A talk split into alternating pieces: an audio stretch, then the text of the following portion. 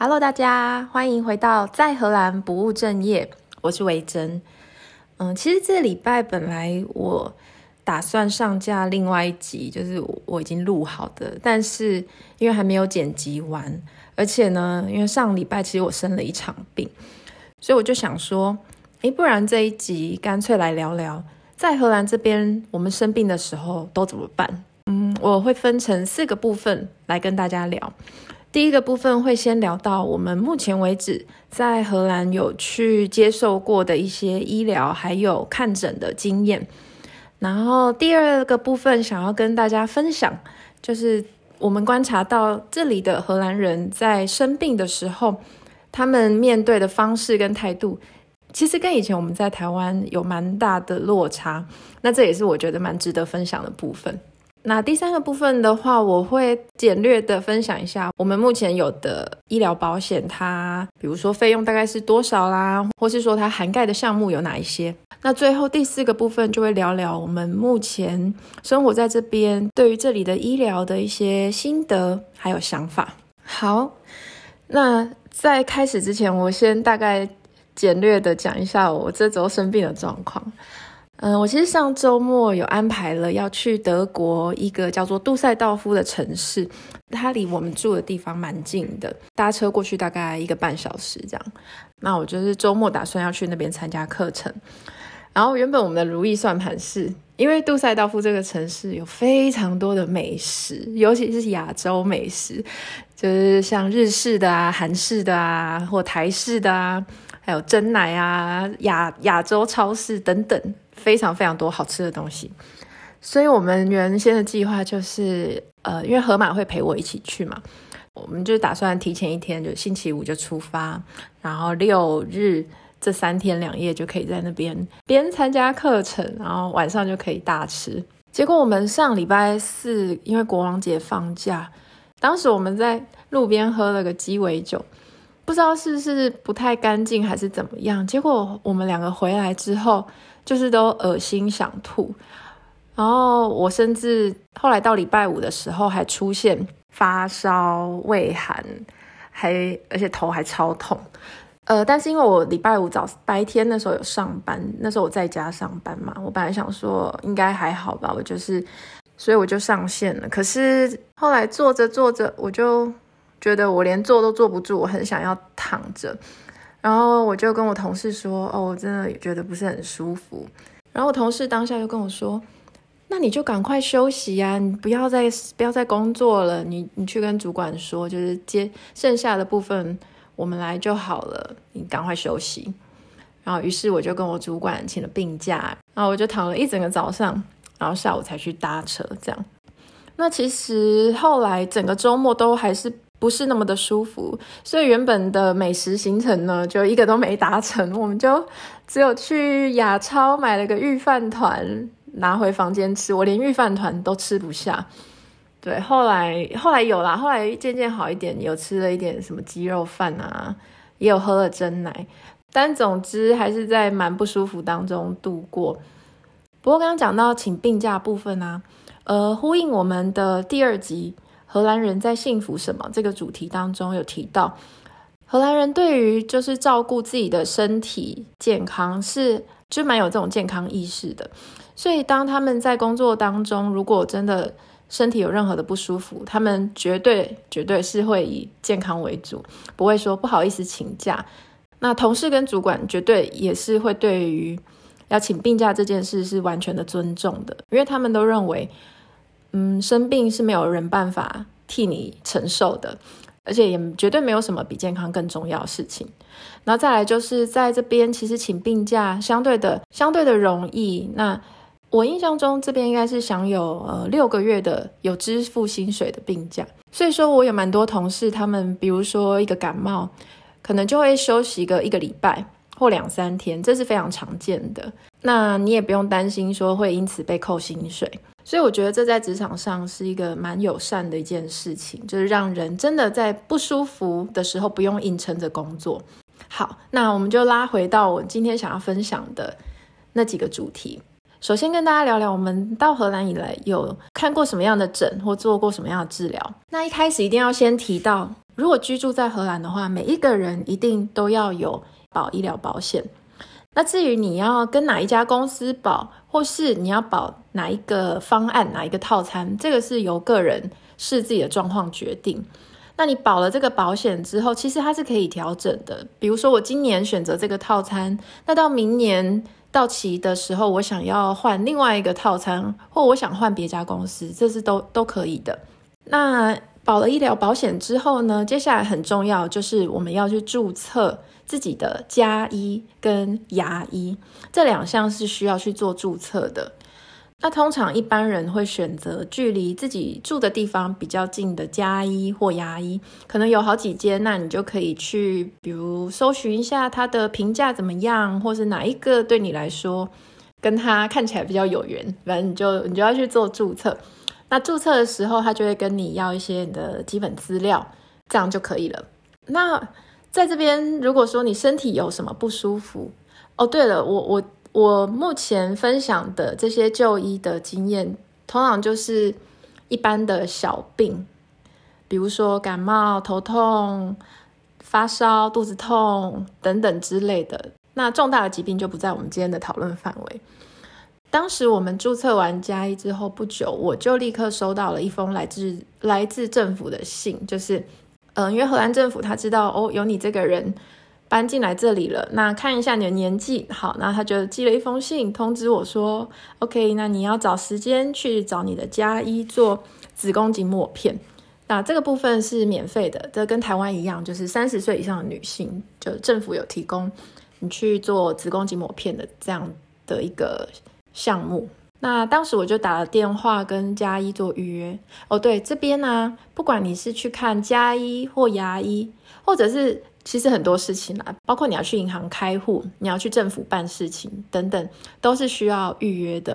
那所以就是我跟家医约好时间之后呢，就带着政府给我的那封信，还有上面有点像是一个条码标签的贴纸，他会肯把它贴在贴在我的简体上面。那帮我执行子宫颈抹片的医师不是妇产科医师，而是就是我的家医。对，那他是一位六十几岁的老先生。我进去诊间的时候呢，墙上他就挂满了他两个孩子，还有他跟他太太的照片。那他是比利时人，可是他已经住在荷兰，呃，三十几年吧。对，其实我那间家医的诊所，他人力很精简，因为我进去的时候，我坐在候诊区那边等啊。我我想象中，我以为可能嗯、会有柜台人员跟我确认身份，或是。或是跟我说些什么，那但是我进去之后，它就是有一个小小的类似等候区，我就坐在那边，因为我有稍微提早到。那时间到的时候呢，是医生本人走出来 跟我说：“你是某某某嘛？”然后他也没有要我出示，比如我的健康保险卡，或是我的呃居留证，或是任何的身份证件，没有，他就只有问我是不是谁谁谁，然后我说是，然后就进去了。对，那整个过程呢，其实其实可以感受出来，医生是非常的专业的。执行的时候，好像有看到一位护理师协助拿一些器具。对，那检查完毕之后，其实医生就说：“OK，那你就可以回家，你就在等报告。”这样。那那由于是预约制的嘛，所以当然就是候诊区就只有我一个。那后来，那包括我离开的时候，可能有下一位患者，所以诊所内其实是非常的安静，然后也很。很简约，人力很精简，那但是非常有品质。那医生你也可以感觉出来，医生可以不疾不徐的好好的问诊，或是帮你做该做的检查，这样整体的感受是很不错的。那除了我之外，河马他他也有去找过一次我们的家医，不过他 那次有点好笑。我们前年的冬天呢，因为有去溜冰场溜冰。那当时因为他穿的裤子可能太短了，然后那个呃溜冰鞋的鞋子的边缘其实又蛮硬的，所以溜了几圈之后，他那个鞋子的边边把他的小腿下半部啊，就是磨的有一个有一个伤口，就是磨磨出痕迹了，然后有渗血这样子。对，那一开始我们有去药局买了药来来擦。那不过因为伤口当时看起来还是有一点深的，所以当时他就有想说，啊，不然挂个加医，然后让医生看一下伤口状况，看看有没有需要再做什么处理，因为怕说伤口会不会感染之类的。好，那当时他去看加一的时候呢，他有把他正在擦的药膏带去。那那个时候加一做的事情就是，他就把他那个纱布打开，看一看他的伤口，再做一些清洁之后。然后他就跟河马要了他带去的那个药膏，帮他涂了一层在伤口上，然后再把它用纱布盖起来，就这样。然后就跟他说：“OK，你就继续再照这个方式回去，这样照顾伤口就可以了。”那虽然当下我们的内心可能想说：“嗯，就这样。”但是其实想想，我们既然都已经知道可以怎么做，而且我们手边也有需要的药物了。那其实这也不需要再去浪费额外的医疗资源，而且其实医师真正的职责可能也不是在那边帮你换药，所以我觉得这个做法就是让照顾伤口这件事再回归到病患本身。那他做的就是确定说，哦，你你做的方式是对的，你用的药物是对的，就这样子。好，那那那这就是我们目前有跟加医交涉过的这个经验。好，那除此之外呢，其实我们也有在这边看过牙医。那这里的牙医也是跟刚刚有提到跟加医一样，都是要经过注册嘛。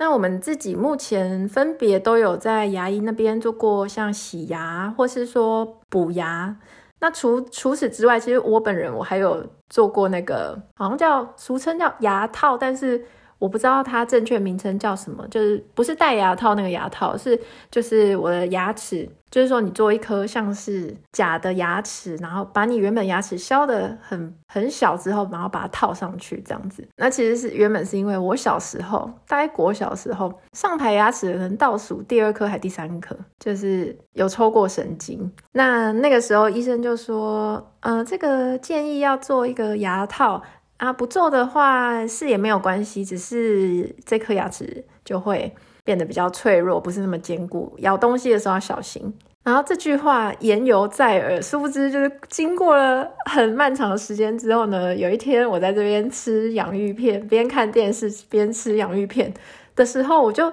突然咬到硬硬的东西，我想说怎么洋芋片 会有硬的？结果我发现，就我那颗牙齿，它就是有大概一半。剥落下来，然后当下我想说，哦，哇塞，就是怎么牙齿会掉下来。即使是这种状况，你也没办法说，哦，说跑去牙医就跑去，没有，你还是要用预约的。好，总之我就预约了我的牙医。那去看了牙医之后呢，他的建议就是，哦，那你这个可能就是要做一个牙套。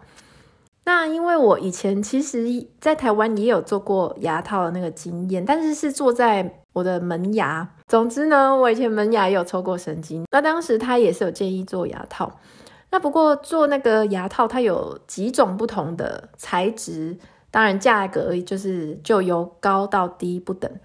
那最贵的是全瓷冠，它是外观上就整颗由里由里到外都是。牙齿的那种颜色，那它也是材质上也是最坚固的。那当然它也是最贵的。我印象中好像医师那时候跟我说两万两万多吧。对，那因为那时候我还是学生嘛，我就问说，那有没有没有再便宜一点点的？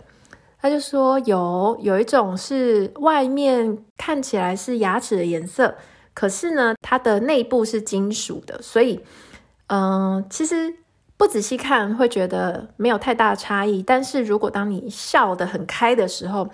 在接近牙龈那个地方，可能还是会看得出来有一点点那种金属的，就是比较深的颜色。那但是因为价格上就会相对比较便宜一些，我后来就决定说好，那我就那我就做这一种。那还有另外一种最便宜的，当然就是整个都金属。不过因为那个做爱门牙能看吗？所以我当然就是完全不考虑这个选项。好，那嗯、所以当时呢，在荷兰这边的这位牙医，他跟我说要做牙套的时候，我第一个联想到的也是说，哦，那有没有就是不同价位或不同材质上的选择？那但是他就跟我说，哦，没有，我们这里一律就是用全瓷冠。我那时候本来还心想，有必要吗？因为我后面那个谁也看不到，然后要做到全瓷冠，我们牙都没做全瓷冠，而且一定很贵吧？不过后来他跟我说，呃，他们会全部一律采用全瓷冠，是因为他们觉得要换就应该要换，就是比较坚固，你一用就可以用很久的。所以这边他就一律是使用他们认为最好的材料。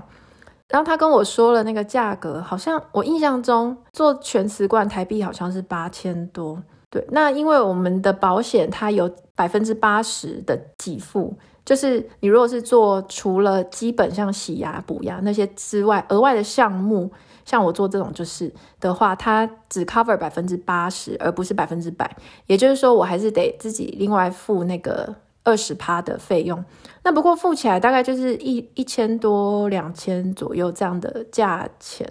那当时我听一听就觉得，哎，还还蛮 OK 的，所以当然就决定要做，也也也不能不做了，反正就是一定要做了。对，那所以那次做完之后，就整个的体验也是非常的不错的。所以我心里在想，我可能之后找个机会再把我的门牙也换掉好了。好，好像交代得太详细了。总之，对，这是我的想法。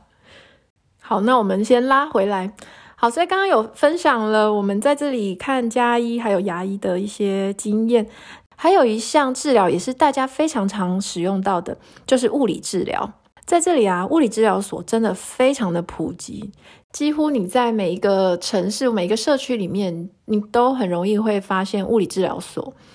那在这里做物理治疗的话，是不需要经过医生，你不需要先去看医生，也不需要他们的诊断。就是直接跟物理治疗师做预约，那他们就会帮你做评估，还有做治疗。那像河马他们公司就有特约的物理治疗师，那员工就可以利用上班当中的时间去跟物理治疗师做约诊。那每一次好像是五十分钟吧，对。不过当然是要由自己的保险去给付啦。那像我身边也蛮多同事会因为，比方说。呃，运动伤害啊，或是工作久坐，然后腰不舒服、肩颈不舒服等等之类的，而去找物理治疗师。甚至是像我有同事之前，他为了要去跑全马，那所以他就找了，他也找了一位运动物理治疗师去帮他做一些运动上的建议规划，还有运动训练项目的一个菜单设计。所以我觉得在这里，物理治疗真的是跟人民的生活也蛮贴近的，而且而且是蛮容易就可以去寻求这样的一个医疗资源。那物理治疗所就跟前面提到的牙医跟家医不一样，不需要额外做注册。也就是说你，你今天想在这一间做治疗，你改天想在另外一间的话，其实是 OK 的。那物理治疗这个项目，其实在这边的医疗保险里面也是独立出来的项目，就是如果你买的保险它是有涵盖这个部分的话，它可能会有特地标明说，呃，你一年可能有比如九次的治疗的扣打等等之类的。好，那前面讲完了我们在这里有有过的一些就医经验，接下来就聊聊那荷兰人他们自己在生病的时候的态度还有处理方式。跟我们以前所习惯的有什么不一样呢？嗯，其实非常非常不一样。怎么说呢？好，以前呢，在台湾，我不得不说，要看医生真的非常的方便，几乎你随便走到路上，各科的诊所，什么眼科、小儿科、鼻喉科等等，真的是琳琅满目，而且诊所的营业时间也很长。大医院当然也是，你要去。你要看任何科别做什么样的检查，真的是非常方便。那你也常，那也常常可以看到医院诊所真的是人满为患。可是在这里呢，如果有任何身体的不舒服，并不是说我今天想要去个大医院看医生，我就可以去。没有，这边一定一定要先去给家医看。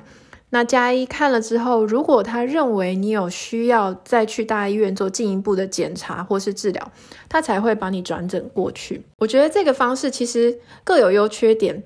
当然，以前在台湾的时候会觉得，哦，我只要想看医生，我就可以看到医生，我就可以去接受治疗，或甚至说医生就是会开药给我们嘛。但是在这里呢，是真的真的有重大的情况才会需要到医院。那虽然刚前面有讲到，如果你生病的话，就先去找家医。可是事实上是啊，我身边所认识的荷兰人，包括在这边生活的外国人，生活久了，大家的一个习惯就是，诶，你如果身体不舒服，你就休息，多喝水，多补充维他命 C，多晒晒太阳，呼吸新鲜空气等等。很少人真的会去看家医，因为呢，很多时候你去看家医，你得到的答案就是：哦，你生病了，那你就多喝水，多休息，多晒太阳，多补充维他命 C，然后保持心情愉快。这样，也许很多人听到这个会觉得：天啊，医生这个建议有说跟没说一样啊，那这样我去找他干嘛？但其实我觉得很重要一点是，其实很多时候我们自己的身体它是有自愈能力的。那生病呢？有的时候就是我们的身体在告诉我们说：“哦，可能你最近的状况有点超出负荷了，或是你缺乏了某些营养素，或是你的情绪、你的心情累积到一个程度，它已经影响到你的身体了，或是你太久没有好好睡觉等等。那所以，当身体有这些不舒服的症状的时候，有的时候我们需要的并不是用很强力的药物去赶快把它压下来。”而是你要给他时间，你要让他修复，让他好。某种程度上，其实我觉得这是一种比较温柔的对待自己身体的方式。那再加上，可能一方面也因为在荷兰，你如果真的身体不舒服的时候，请病假相对的容易，而且有更宽松的条件。所以这里的人啊，如果生病的时候，真的他们可能，他们可能就会干脆就是放下手边的工作或正在忙碌的事情，就花个几天让自己。好好的休息，然后吃营养一点，那或是做一些简单的运动，让自己的身体慢慢的恢复常轨，而不是说赶快用一个很急迫、很快的方式让自己赶快恢复到原本的轨道上。因为其实长久下来，我们的身体经过这样一次一次的逼迫或是压榨，久了有时候它会有更大的反弹。所以来到这边之后，其实我们也在学习着说，去聆听身体的各种状况。那如果真的有感觉到不对劲的时候呢，就放慢脚步，然后让它多做休息。那其实几次下来也会发现，其实身体是会跟我们配合的。当身体在不舒服的时候，其实他就是在跟那些病毒对抗嘛。那这时候静下心来，好好的跟身体沟通，给他他需要的，那对他有信心。那慢慢的一次两次，诶，他又恢复到原本健康的状态。那这时候其实反而会发自内心的去很感谢，也很赞叹自己的身体，说：哇，你真的很棒诶，你又克服了一次的战斗。对，那包括这边的人，他们得 COVID 也是，他们也没有清冠一号这一些这些药物的帮忙，所以他们真的就是透过休息。还有可能会搭配一些，比如比如止痛药啊，或是看他如果有一些呼吸道症状，一些简单的药物去辅助。所以我觉得这里的人的观念比较是说，健康是靠你每天的一些习惯去累积来的，而不是说在生病的时候，我用一个很强力的东西去去让它见效。对，那包括那甚至像我有一些朋友，他们有小孩，有时候小朋友不是很容易会发烧、感冒怎么样怎么样的不舒服嘛？那像我朋友他们小孩以前一开始就是如果发烧的时候，他们也是带去给家医看。那其实家医也是告诉他们说，这是正常的，他发烧是正常，是因为他的身体在奋斗，所以你就让他好好的多休息、多睡觉、多喝水、多呼吸新鲜空气。然后，其实这时候我可以想象，就是应该是会心急如焚。那可是呢，我朋友他们也发现说，诶，其实医师说的对耶，其实发烧个可能两三天，他他自己也就慢慢好了。那在这边的标准的话，是你如果发烧没超过五天，就都是正常的。所以，所以说在这里，他们也就是慢慢的也就学着，OK，我就用一个比较轻松。一点的心态来去看待生病这件事情。那其实呢，你每你每生过一次病，就代表你的身体又多了一些抗体。如果用这种方式去思考的话，其实生病也就不是这么这么可怕的事情。毕竟我们就是生活在一个不可能完全没有任何细菌跟病毒的地方嘛。嗯，好，那再来第三个部分呢，我可以大概简单的跟大家说一下，我目前我我们自己。有的健康保险它的包括费用上，或是它涵盖的一些项目来跟大家分享。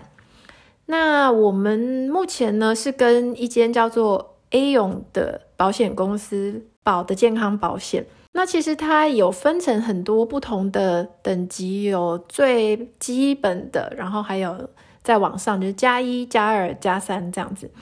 那会选择这间公司，其实其实理由很简单，就是因为这间公司跟河马他们公司是有一个配合的关系，所以我们就